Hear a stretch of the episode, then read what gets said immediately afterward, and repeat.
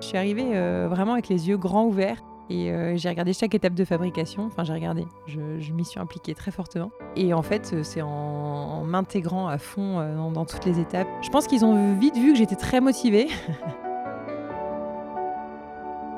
j'ai bossé donc sur Saint-Étienne et j'ai découvert le savoir-faire de la maille en arrivant. J'ai découvert la région, la Loire, parce que je connaissais pas vu que j'étais originaire du Tarn de Toulouse. Et en arrivant sur, sur la Loire, j'ai découvert la région et le savoir-faire de la maille. Et en fait, j'ai un véritable coup de cœur pour, euh, pour cette fabrication et savoir-faire. Dans la cité, des entrepreneurs. Le podcast de celles et ceux qui font bouger la ville, bousculent nos vies et inspirent nos quotidiens. Qu'ils proviennent de moutons mérinos, de coton ou de soie, les fils dévoilent leur vraie beauté grâce à un savoir-faire ancestral, la maille. Depuis son local stéphanois ou sa petite cabane, comme elle aime à l'appeler, Alix use de créativité et d'imagination pour nous proposer des vêtements tricotés.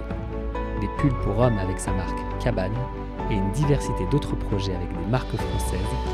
Pour dessiner et produire des pulls, Alix porte toutes les casquettes. Entrepreneuse et ambitieuse, Alix est surtout passionnée par son activité. Elle nous raconte aujourd'hui comment son ambition, ses voyages et ses rencontres l'ont liée à cet art. D'ingénieure agronome à créatrice, déroulons ensemble le fil de sa vie pour découvrir sa belle aventure.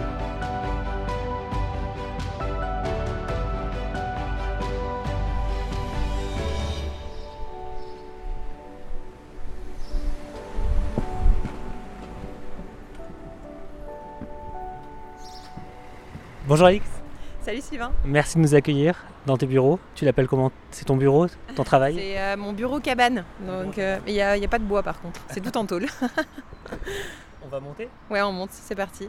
On est à Unieux déjà, à côté de Saint-Étienne. Ouais, on est à Unieux à côté de Saint-Étienne. Et euh, surtout euh, à 3 minutes des gorges de la Loire, là où on habite. Donc euh, c'est euh, l'idée, c'était d'avoir le bureau le plus proche du domicile pour avoir euh, zéro perte de temps en voiture. Et après, bien sûr, il y a tous les ateliers à Rouen, où je vais entre une et deux fois par semaine. Mais où là, du coup, je n'ai pas de bureau sur place. C'est- C'est moi qui vais dans tous les ateliers avec qui je travaille. Et donc là, tu dis c'est une ancienne fonderie. Donc ça fait deux, deux grands immeubles qui sont réunis par, un- par une sorte de, de cour intérieure. Oui, ils ont, ils ont fait une extension en fait, euh, en, ouais, tout en tôle en fait, et à l'intérieur où ils ont, où ils ont grévé en fait des, euh, des petits mobilhomes dans lesquels j'ai euh, mis, j'ai mis mon siège cabane. Donc euh, dans ce bureau-là, il y a plus, euh, enfin c'est toute ma partie administrative et puis euh, surtout avec euh, tous mes petits protos, les, tous les tests de maille qui sont répertoriés depuis 8 ans maintenant, avec tous mes échantillons, euh, tout en fait les robracs, donc c'est les, les échantillons défilateurs pour choisir sur les prochaines saisons euh, avec quel fil on va partir. Les RAW, Robrac. c'est ces livres? Les Ouais, c'est exactement. C'est tous les tests de maille en fait, comme ça proposés par les filateurs, où ils nous donnent des exemples de ce qu'on peut faire avec euh, leur collection de fils.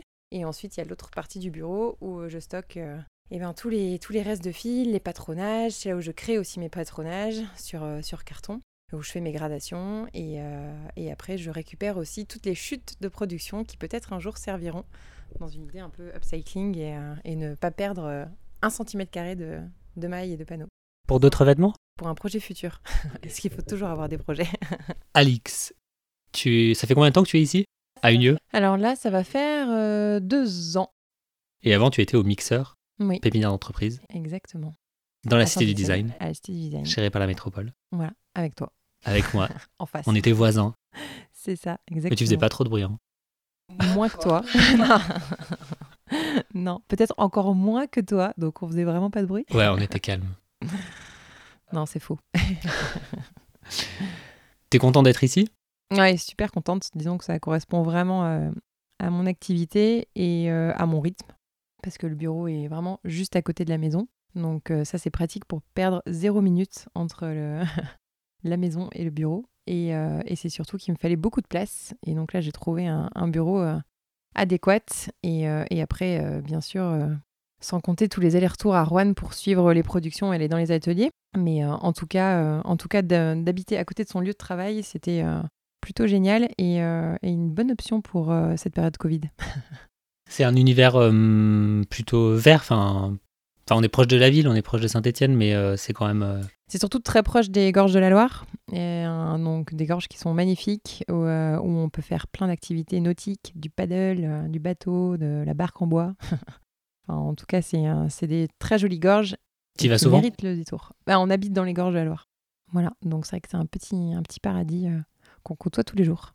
Et donc, il te faut de la place ici dans ton bureau. Pourquoi? Bah, parce que pour travailler, il ne faut pas juste un ordinateur. C'est du travail de création. Donc, euh, déjà, il y a toutes les recherches de matière et de fils. Donc, pour ça, j'ai tous les échantillons des filateurs pour choisir mes fils. Donc, ça, bah, ça fait une armoire entière quasiment, déjà. Et ensuite, à partir du fil, euh, il faut faire des essais et des tests de tricotage de points. Donc, euh, je vais me retrouver avec plein d'essais et plein de panneaux dans, tous les sens. Et ensuite, il va y avoir les prototypes à monter. Donc euh, il y a toujours, euh, le bon du premier coup en maille et euh, n'arrive quasiment jamais. Donc euh, il va falloir accumuler tous ces petits protos. Et ensuite, euh, c'est moi qui crée en fait les patronages et les gradations de, de toutes mes créations, de toutes mes collections. Donc pour ça, il me faut un peu de place pour, euh, pour pouvoir faire ces, ces patronages et ces gradations-là. Donc la gradation, c'est pour passer d'une taille M à toutes les autres tailles. Mais tu le fais, ça, tu le fais ici Ouais. ou dans ton atelier? Ici, ici, ici. Et ensuite, dans les, dans les ateliers avec qui je travaille à Rouen, en fait, eux, c'est de la production pure et dure, quoi. Eux, quand j'entre en atelier, c'est que on est soit en, en prototypage, donc on met en place des collections, soit on est en production. Donc, euh, donc là, il y a, y a la production qui est lancée, il y a les fils qui, qui sont arrivés chez le tricoteur et qui sont après mis en confection, c'est-à-dire qu'on découpe les panneaux et on les assemble. Donc, on parle de maille, de tricot Et de et en fait, confection. et de confection. La conception ici, la production. Ici, c'est la création, en fait. La création, ouais. Enfin, la création et la recherche euh, et le développement de la collection.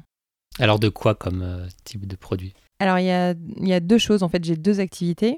Et j'ai une activité qui est de création, donc purement c'est sur ma marque Cabane, où là, du coup, j'ai une collection homme que je vends dans une trentaine de points de vente en France et sur mon site web vendeur qui a, qui a ouvert il y a, il y a un petit mois, enfin non, il y a deux mois maintenant. Et ensuite, euh, j'ai une deuxième activité qui est dite de- plutôt de service, où là, je travaille pour d'autres marques.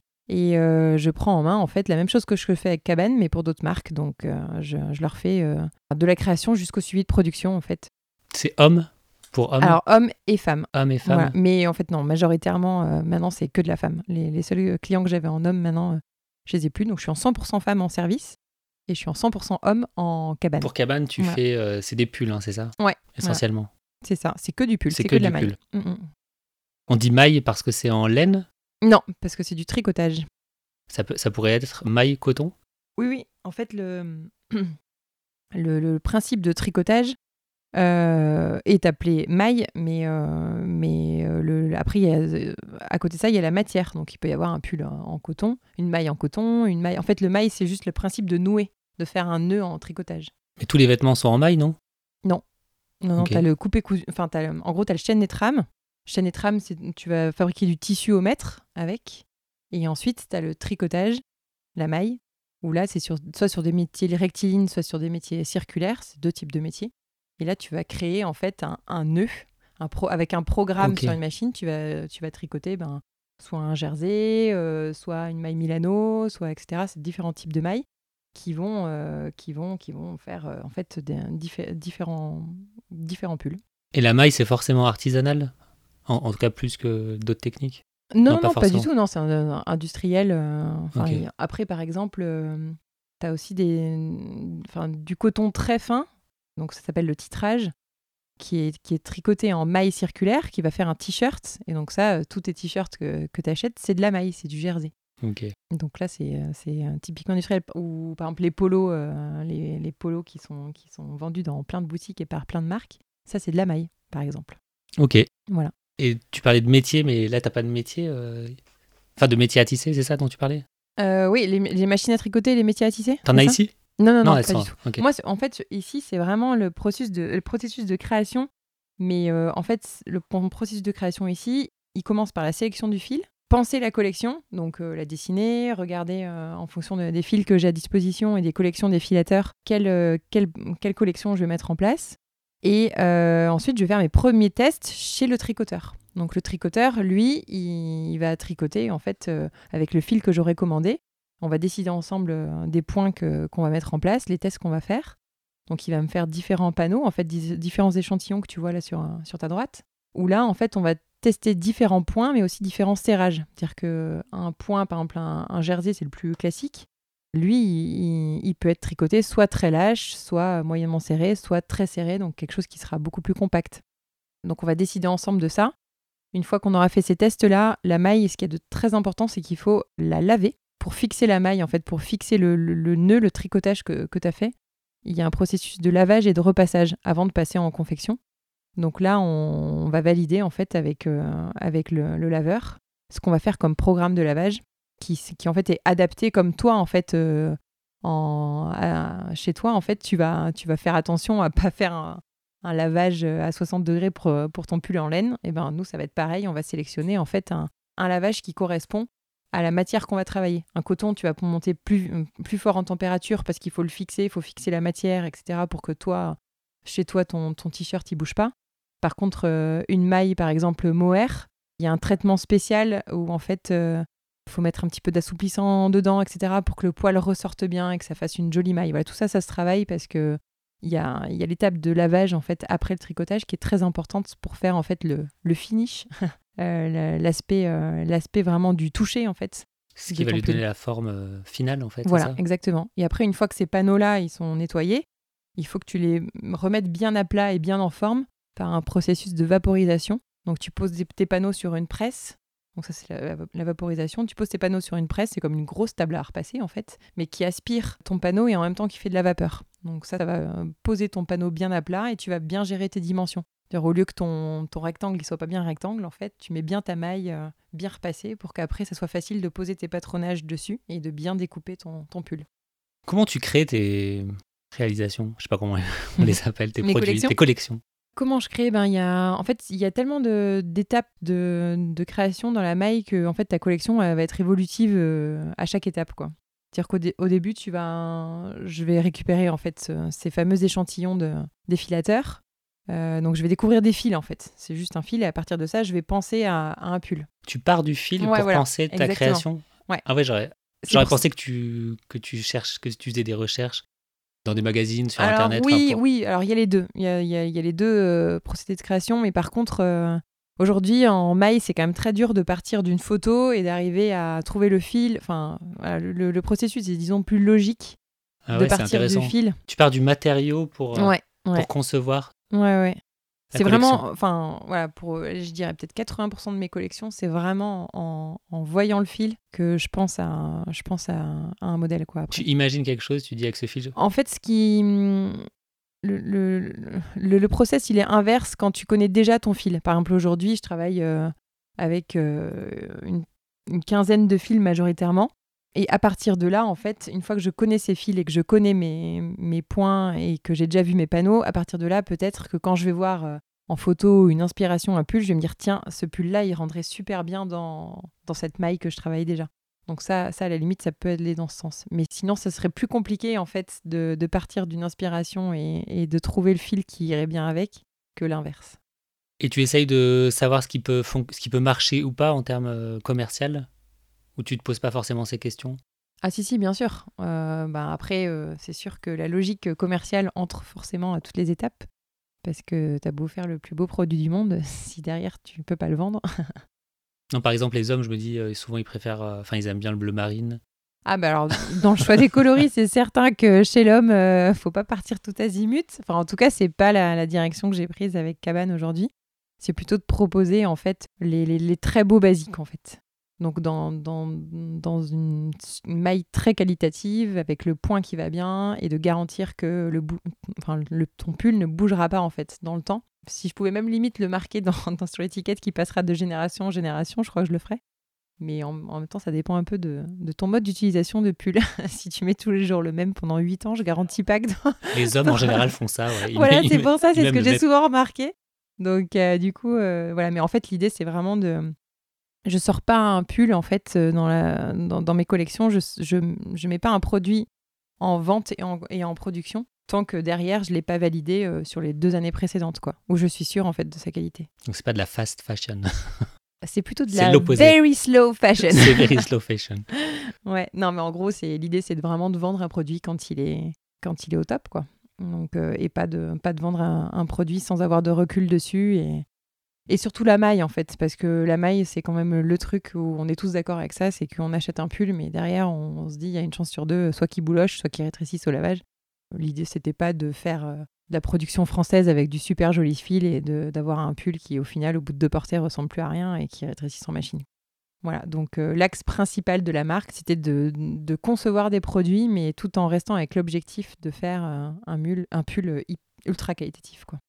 Et les fils, ils viennent d'où? Majoritairement d'Italie. C'est un peu les, les c'est les filateurs européens aujourd'hui. Quoi. Ah oui? Mm. Donc euh, en France, il reste deux filatures. Et c'est pas les fils que je recherche en fait en ce moment.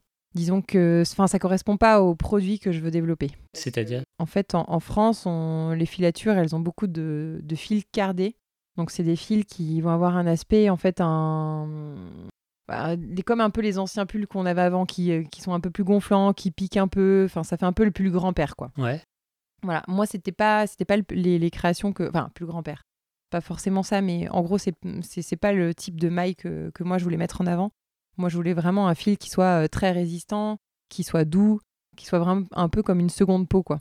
Et, j'arrive pas à trouver, en fait, dans, les collections qu'ils proposent. Après, ça pourra très bien évoluer et, euh, euh, je, suis sûre qu'on va peut-être un jour arriver à trouver quelque chose. Mais en tout cas, aujourd'hui, dans leur collection, ça correspond pas, en fait, à, au fil que je recherche pour, pour Cabane. Ok.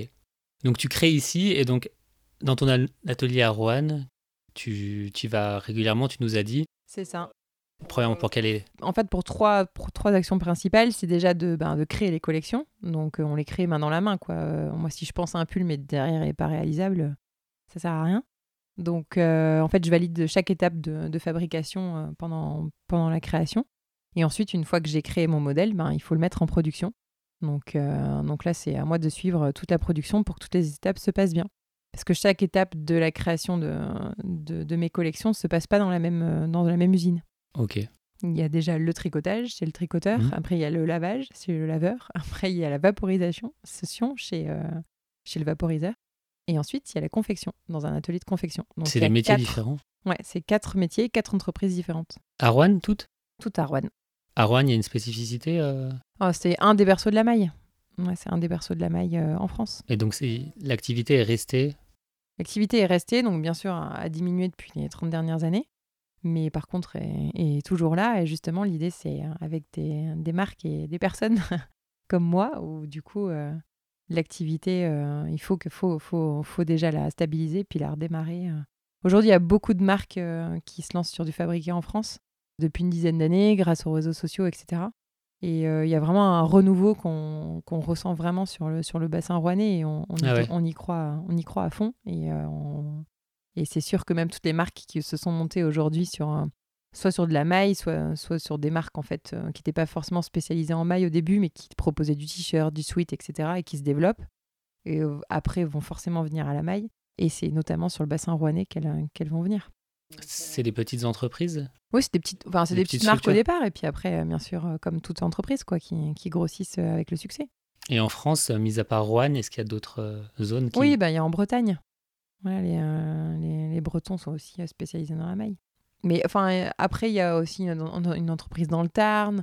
voilà, il y, en a, un petit peu partout en fait. Mais le bassin rouennais est quand même de base spécialisé, spécialisé en maille. Ok. Et donc tu suis la production et puis après, bah, pour certaines collections, tu, tu c'est pas toi qui gères la vente. Enfin là, après, c'est les, c'est les, c'est les les marques qui, qui, qui s'occupent de leur vente. Exactement. Ouais, vraiment, moi, je suis, je suis derrière le rideau, quoi. Ouais, voilà. C'est vraiment, je suis, je suis main dans la main avec eux pour la création. Parce que, comme je l'ai expliqué, le, la maille, c'est vraiment un processus de création qui est, qui est plus lent, quoi. On part pas juste d'un tissu et euh, sur un patronage, on crée une robe ou un top. C'est vraiment, on part du fil. Et ça, c'est la spécificité de la maille, quoi. Parce qu'on ne sait jamais trop, en fait, ce qu'on va avoir euh, derrière on découvre avec, euh, avec, les, avec le, les étapes de création, on découvre ce qu'on va pouvoir faire. Quoi. Intéressant. Après, ce qui est sûr, c'est que aujourd'hui, euh, il y a une quinzaine de fils que j'adore travailler et du coup que, je décline un peu dans toutes les formes. Donc ça, c'est un peu l'étape euh, plus simple. C'est que du coup, on, on, connaît un fil, on est sûr de sa qualité, on sait comment le travailler. Donc avec ça, on va pouvoir le décliner dans plein de formes différentes. Du petit, enfin, si je parle de l'homme, ça sera du pull camionneur au gilet, euh, à la veste, euh, à la veste un petit peu euh, habillée, au pull col rond classique, etc. Tu dis, euh, tu adores travailler avec certains. On dit quoi? Euh, fils Avec des filateurs ah, ah oui, d'accord. Non, tu dis. euh, Dans la, dans, dans- dans la sélection du fil. Il y a des fils avec qui je, enfin, que, que je travaille beaucoup parce que j'aime beaucoup travailler avec ces fils. C'est ça que tu dis? Ouais.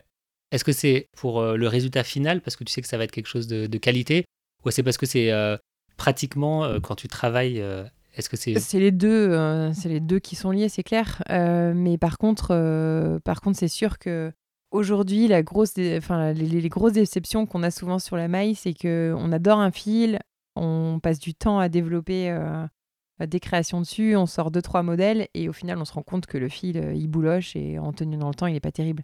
Alors que visuellement, euh, il était génial et qu'on avait, une super création avec. Sauf que bah, derrière, le fil, au résultat, il n'est pas terrible. Donc là, oui, il y a beaucoup de déceptions sur ces fils-là. Donc souvent, on se rapproche de fils qu'on connaît un peu plus. Ou des variantes euh, qui, qui s'en rapprochent en composition, etc. Mais voilà, le, le processus de création est très beau, mais derrière, il y a vraiment un, un résultat à avoir. quoi. C'est que le produit doit être euh, qualitatif et que le, fil doit être résistant et que le client il soit, il soit, il soit satisfait avec, euh, avec la qualité de sa maille. quoi. Et t'as des retours des clients? Eh ben, pas de retour de produit. ça, c'est un très bon signe. Pas de retour, Et retour. c'est surtout, non, bah, toutes les boutiques, euh, moi, me, me font des super retours et au niveau de la vente et, euh, et au niveau du discours aussi, parce que euh, le, le discours est, est, est bien joli, quoi. Fabriqué en France et sur des belles matières et sur un produit très qualitatif, ça parle à tout le monde, quoi. Là, tu parles des produits cabane? Là, je parle des produits cabane et après, ben, c'est un peu le même discours sur les autres pour qui je travaille, parce que ça va être euh, toujours sur la même base, quoi, du produit qualitatif fabriqué en France. Et donc pour cabane, là, tu gères pas la vente, enfin pas pour les boutiques, mais en tout cas sur Internet, tu as, tu as créé un site e-commerce, c'est ça récemment? C'est ça, exactement. Donc, euh, process de cabane, c'est que je crée deux collections par an. Donc, une collection hiver et une collection été. Bon, la collection euh, hiver a la part belle sur, sur la collection été.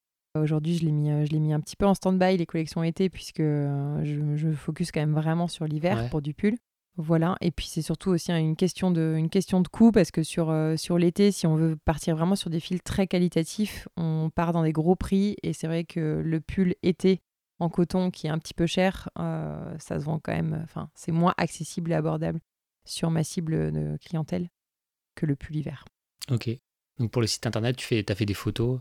Ouais, voilà, exactement. J'ai mis, en, j'ai mis en place un site web vendeur euh, qui montre au mieux le- la qualité de la maille. parce que C'est pas évident de, de- de bien montrer un pull en fait euh, en photo, de se rendre compte en fait, parce Ouais. qu'une maille on la, on la découvre euh, au toucher. Donc c'est aussi pour ça que j'avais choisi le, un réseau de vente magasin, donc en passant par un distributeur, et enfin pas un distributeur, c'est, un- c'est euh, du coup un commercial indépendant qui, qui présente mes collections en fait à des boutiques en France, et donc ces revendeurs-là euh, revendent la marque Cabane. Ah, c'est pas toi qui choisis les boutiques. Non, je l'ai fait les trois premières années. Je partais avec tous mes prototypes dans le coffre et je faisais le tour de la France pendant bah, deux fois par an en fait, à sélectionner mes boutiques et à, à montrer toutes mes collections à chaque fois.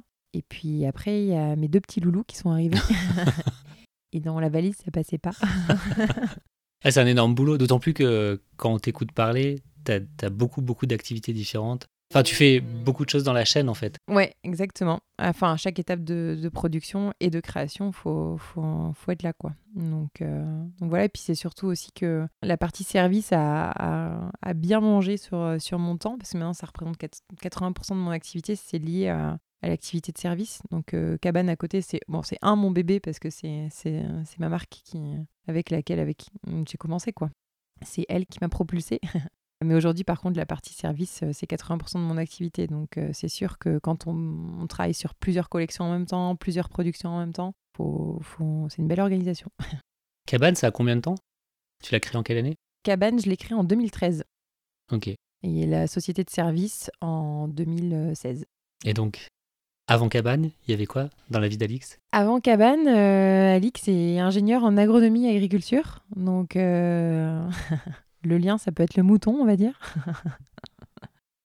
voilà. Non, mais. euh, C'est ta, fait- c'est ta formation de base C'est ton Ma métier, formation de euh, base, initia- ouais, j'étais ingénieur en agronomie et agriculture. Voilà, moi je viens de la campagne tarnaise, mon papa est arboriculteur, j'ai grandi euh, dans, les, dans, les, dans les pommiers, dans les vignes. euh. C'est ce qui t'intéressait? C'est ce qui m'intéressait à la base et j'ai toujours été attirée en fait par, euh, par la production agricole. Euh. Pourquoi? Bah, j'ai grandi dedans, donc je pense que comme toute personne qui a, qui a grandi dans un, dans un milieu, je pense que c'est soit t'es passionné, soit t'es pas du tout attiré. Donc l'idée c'était de faire ça et en fait après je me suis, je me suis dirigée vers plutôt l'agroalimentaire. Et là c'est là où ça me plaisait un peu moins. Et en fait c'est juste que j'ai bossé donc sur Saint-Étienne et j'ai découvert le savoir-faire de la maille en arrivant. j'ai découvert la région, la Loire, parce que je connaissais pas vu que j'étais originaire du Tarn euh, de Toulouse. Et en arrivant sur, euh, sur la Loire, j'ai découvert euh, la région et le savoir-faire de la maille. Et en fait, j'ai un véritable coup de cœur pour, pour cette fabrication et savoir-faire. Et mon métier avant, en fait, je, je bossais entre la France, l'Australie et la Nouvelle-Zélande. J'étais dans les films plastiques agricoles. Donc pour une société qui était euh, basée en Haute-Loire, euh, j'étais euh, commerciale pour, pour des films plastiques agricoles. Qui servent à quoi? En fait, dans l'agriculture, tu te sers beaucoup de plastique agricole pour l'enrubanage, notamment pour enrubaner les bottes de foin, pour l'ensilage, pour la nourriture ben, des bovins, enfin voilà, etc. tout ce qui est tout ce qui est Pour emballer. Voilà, exactement. Et aussi tous les films de paillage que tu mets sous les melons, enfin, etc. J'avais ce job-là pendant, pendant un an en Haute-Loire. Et j'ai passé pas mal de temps en Australie-Nouvelle-Zélande et aussi au cours de, mes études. Et c'est vrai que là-bas, ils vouent un culte à la laine mérino qu'on n'a pas du tout, nous, ici en Europe. Il y a des, moutons mérino partout et euh, en fait tous les Australiens et les Néo-Zélandais s'habillent avec des pulls en laine mérino. Et c'est vrai que quand j'étais là-bas, je me suis acheté des pulls en laine mérino et je me suis toujours fait la remarque en fait de me dire que cette, laine elle était, était magnifique et qu'on la connaissait pas vraiment en fait euh, en France. On la connaît euh, pour du vêtement technique, on la retrouve aux vieux campeurs dans des, des sous-vêtements, etc. Mais pas tellement en fait euh, dans, dans le prêt-à-porter. Et c'est toujours une réflexion en fait que, que je m'étais faite euh, sur euh, quand j'étais dans ces pays-là. Et quand je suis arrivée dans la Loire, que j'ai découvert ce savoir-faire-là, ça a été assez rapide en fait dans ma tête. Je me suis dit, bah, je crois que j'ai j'ai mon concept parce que ça faisait déjà trois ans que je me disais j'ai vraiment envie de monter euh, mon entreprise et mon activité d'être indépendante. En fait, je voulais, je voulais vraiment créer mon concept. En agroalimentaire, j'arrivais pas à avoir l'idée et, euh, et, tout ce à quoi je pensais, c'était forcément lié à l'agroalimentaire. Donc, dans un, dans un process de conservation du produit, il fallait acheter mm, des machines. Enfin, voilà, c'était tout un process que j'arrivais pas à, à mettre en place et j'arrivais pas à trouver l'idée en fait. Peut-être parce que je connaissais trop, donc il y avait beaucoup de choses qui me faisaient peur.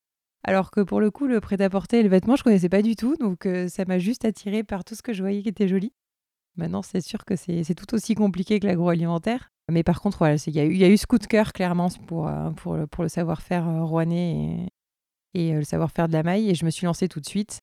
Euh, j'ai arrêté mon travail euh, en Haute-Loire, j'ai monté ma marque. En six mois, j'avais créé mes deux collections et j'étais partie sur la route pour présenter mes collections. Donc ça a été super rapide et en fait, je me suis auto-formée quoi, sur, euh, sur, en trois ans. En fait, j'ai fait mon, mon auto-formation sur le textile, la maille, grâce à ma marque. Je me suis, suis auto-payé ma, ma formation en créant ma marque en fait. Mais maintenant, j'ai plus d'expérience en textile et en maille qu'en agroalimentaire puisque j'ai travaillé plus de temps dans le textile que l'agroalimentaire maintenant.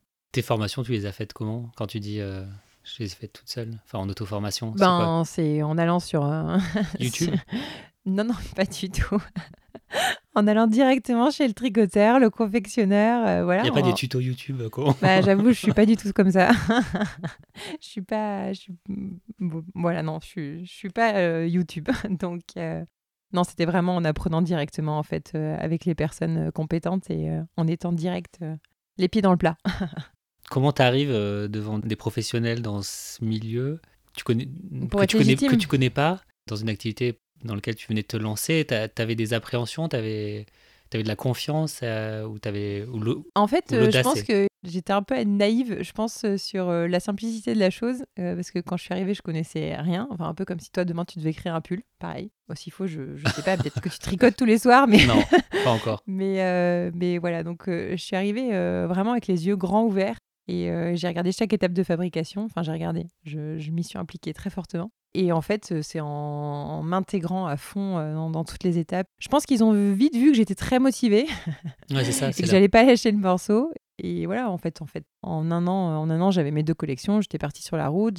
J'ai ouvert tout de suite 10 magasins, puis, puis 20 magasins, puis 30 magasins. Et, et puis tout, tout, tout, tout est vite allé. Et puis après, ce qui a été très important, c'est que j'ai rencontré les bonnes personnes des très belles personnes qui m'ont tout de suite mis sur le bon chemin et qui m'ont montré ce qu'il fallait faire, euh, qui m'ont expliqué toutes les étapes de fabrication, qui ont été super euh, bienveillantes et, euh, et c'est grâce à ça notamment que, que, ça a pu marcher. Tomber sur les bonnes personnes. Ouais, sans doute aussi que tu avais quelqu'un qui, est, qui est motivé, qui a envie on a envie de le, on a plus envie de partager des Oui, choses avec sûr. cette personne. Après, voilà, moi j'étais très motivée, donc euh, je pense que ça se ressentait aussi, c'est sûr. Et puis bah, après, une fois que tu es parti et que tu as lancé ta marque et que tu es à fond et que ça marche, il ben, n'y a plus rien qui t'arrête, quoi. Aujourd'hui, euh, tu te vois comme entrepreneur? À fond. et t'aimes bien, t'aimes toujours bien? Je pense c'est, c'est un- on un peu piqué, je pense. Une fois qu'on a commencé l'entrepreneuriat, après, ouais, j'ai, j'ai toujours vu mon père euh, entreprendre dans, dans mille et un projets, euh, donc euh, je pense que j'avais un peu la graine. Mais par contre, c'est sûr que je reviendrai pas en arrière.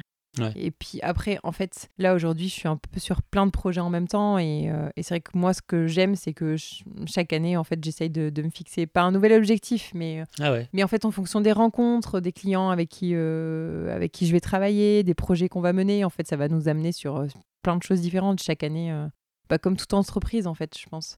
Chaque année, euh, tu, tu vois un nouveau cap, un nouvel objectif, une nouvelle opportunité, et euh, tout, tout se déroule, quoi. T'aimes bien avoir des nouveaux projets? T'as pas peur de te disperser? Non, non, non, après, faut que tout, chaque projet doit être cohérent avec euh, ce que tu lances, et puis surtout, faut être capable de le faire, et euh, faut pas lan- lancer des projets à tout va et sans, sans pouvoir les mener au bout, quoi. Sinon, après, t'es sous l'eau, et puis t'avances sur rien. Tu bosses beaucoup? C'est quoi la journée type Je d'Alix dirais énormément en ce moment. Mais oui, bah, c'est surtout qu'après, il y a, il y a- avant, quand j'ai créé la marque, euh, j'avais pas d'enfant. Donc euh, c'est sûr que maintenant, euh, le projet entrepreneurial plus euh, la famille à côté, ça fait des, des belles, des belles journées et des belles nuits. Tu bosses le soir? Bah, Je après rappelle les- mixeur, je crois que tu bossais le soir. il me semble. Oui, voilà, ouais, j'aime bien, je suis un peu nocturne. Quand c'est tout calme et que ton téléphone sonne plus et que tu peux bien te poser, j'avoue que c'est des, des, heures, c'est des heures efficaces. C'est moins bien pour s'endormir, j'avoue, des fois. Mais par contre, c'est vrai que j'aime bien poser euh, après euh, la tempête de la journée. C'est le moment où tu réfléchis, où tu conçois, ou plus où tu fais de l'opérationnel? Non, il y a un peu de tout, mais euh, je trouve que c'est vraiment les, les meilleurs moments pour se poser et faire, euh, faire le point, en fait. Voilà, parce que en fait, c'est surtout que les ateliers attaquent très tôt le matin. Les ateliers ouvrent à 7h du matin et ça commence, l'activité commence à 7h du matin. Et c'est tout de suite dans de la production, dans de l'exécutif. Et il faut, faut. Enfin, la production, en fait, ça n'attend pas, quoi. S'il manque une étiquette, il manque une bande plate, il manque un bouton, Ils faut, faut réagir tout de suite. Ou tu Bah vas, oui, vas là-bas, si t'es là-bas. Et... Ouais, voilà, exactement. Il y a les allers-retours euh, par téléphone et par euh, en voiture. Mais euh, c'est surtout voilà que le, le soir et enfin après 4h30, 5h, du coup, euh, les ateliers ferment et là, du coup, il y a, Ok. il y a l'étape plus euh, posée où, où bah, il faut prévoir tous les plannings de production, de création, de, de collection et faire le point sur les différents mois passés et à venir. T'as des rituels dans ta journée? Dans le travail? Ou des choses qui te guident? En fait, c'est surtout pour passer un bon mois, il faut être bien organisé au niveau de sa production. Donc, euh, en fait, c'est juste que tous les jours, je me dis, il faut que, faut que je prenne de l'avance, quoi. voilà. Donc, l'objectif euh, journalier, c'est de pas être dépassé Ouais, c'est et ça. de prendre de l'avance pour pas être submergé, en fait, sur les jours d'après, quoi. T'y arrives? Ça dépend. Ouais, si, tu le, si tu le conçois, c'est en général qu'on arrive à peu près à le faire. Voilà. Moi, en fait, si je le fais pas, c'est, euh, ça marchera pas, quoi. Tout simplement. Donc, c'est un peu la clé du, c'est un peu la clé du succès sur. euh, sur mon activité, c'est que plus j'ai d'avance et plus, plus, on est, plus on est serein sur le, sur le process de, de création et, et de production. T'as des méthodes de travail pour t'organiser?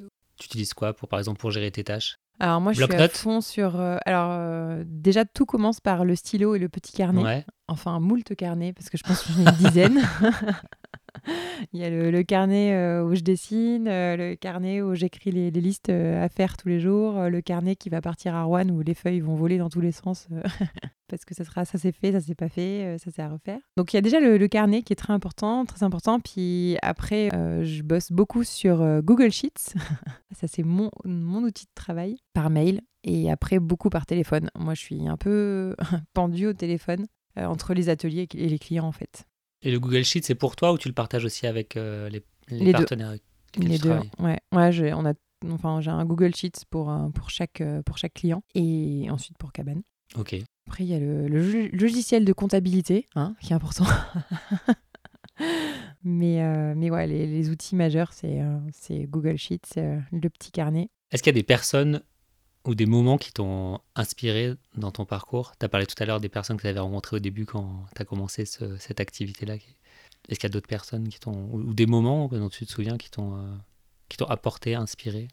Bah, alors, je pense que toutes les personnes que j'ai croisées ou que j'ai rencontrées euh, dans l'activité cabane, je pense que ça m'a ça m'a forcément aiguillé ou mené sur, un, sur une autre pensée ou quelque chose, en bien ou en mal en fait. Mais je pense que euh, dans mon activité, je, suis vraiment amenée à, rencontrer beaucoup de personnes. Donc, soit, soit c'est de la production, donc je vais rencontrer des tricoteurs, des confectionneurs, etc.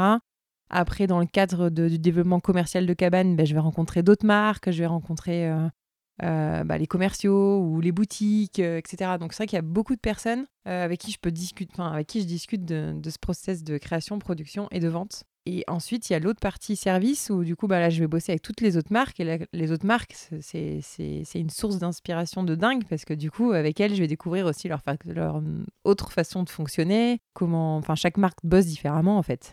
Donc ça, ça va être des autres sources d'inspiration. Et puis, je suis aussi tombée sur des bons clients parce que, parce que j'adore mes clients. On s'entend super bien.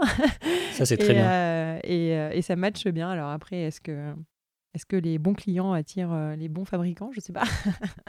mais, mais en tout cas, en tout cas c'est sûr qu'aujourd'hui, mes clients me, me, tirent vers le haut. Quoi. Enfin, on se tire vers le haut, je pense. Ouais, tu as réussi à trouver des, des, partenaires avec, le, avec lesquels tu as, envie de travailler. En fait, tu les as, ah oui, comme oui, tu à fond. dis aussi, ouais. peut-être Ouais, et puis en fait, euh, ce, qui est, ce qui est top, c'est que les clients que j'ai, en fait, sont majoritairement à la base des petites marques et on grandit ensemble. Et euh, chaque année, en fait, les marques prennent de l'ampleur et donc moi, je les accompagne aussi dans cette ah ampleur-là parce que donc c'est top. C'est vraiment euh, croissance organique, mais qui est, qui est super expérience quoi. Mais aujourd'hui en fait je travaille pour ces clients là parce que on se rencontre parce que parce qu'on est sur les mêmes profils en fait. On, on est on est tous en début d'entrepreneuriat, enfin en début non mais ça, ça, commence à faire un petit moment maintenant. Mais en tout cas on a tous un peu les mêmes profils donc euh, on, j'ai encore jamais travaillé pour une grosse marque quoi, c'est ça que je veux dire. Merci Alix d'avoir partagé avec nous ton histoire, ton parcours et ton métier. Ben, merci euh, à toi et à tous ceux qui nous écoutent. Merci aux auditeurs de nous avoir écoutés jusqu'au bout. Retrouvez l'ensemble des créations d'Alix sur la boutique en ligne de Cabane avec le lien en description de l'épisode. Si Alix utilise les fils de laine pour ses créations, Fabien, lui, utilise la plume de son stylo pour imaginer des histoires.